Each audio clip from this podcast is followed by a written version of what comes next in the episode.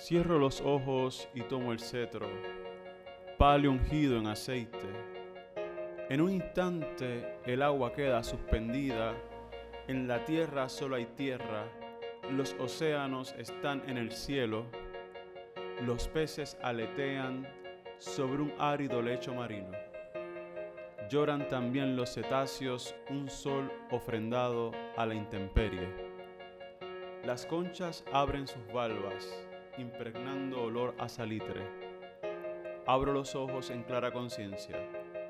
Tres soles se alinean perpendicularmente. El agua retorna a la tierra. El lecho marino ahora perpetuamente eclipsado. Las conchas cierran sus valvas.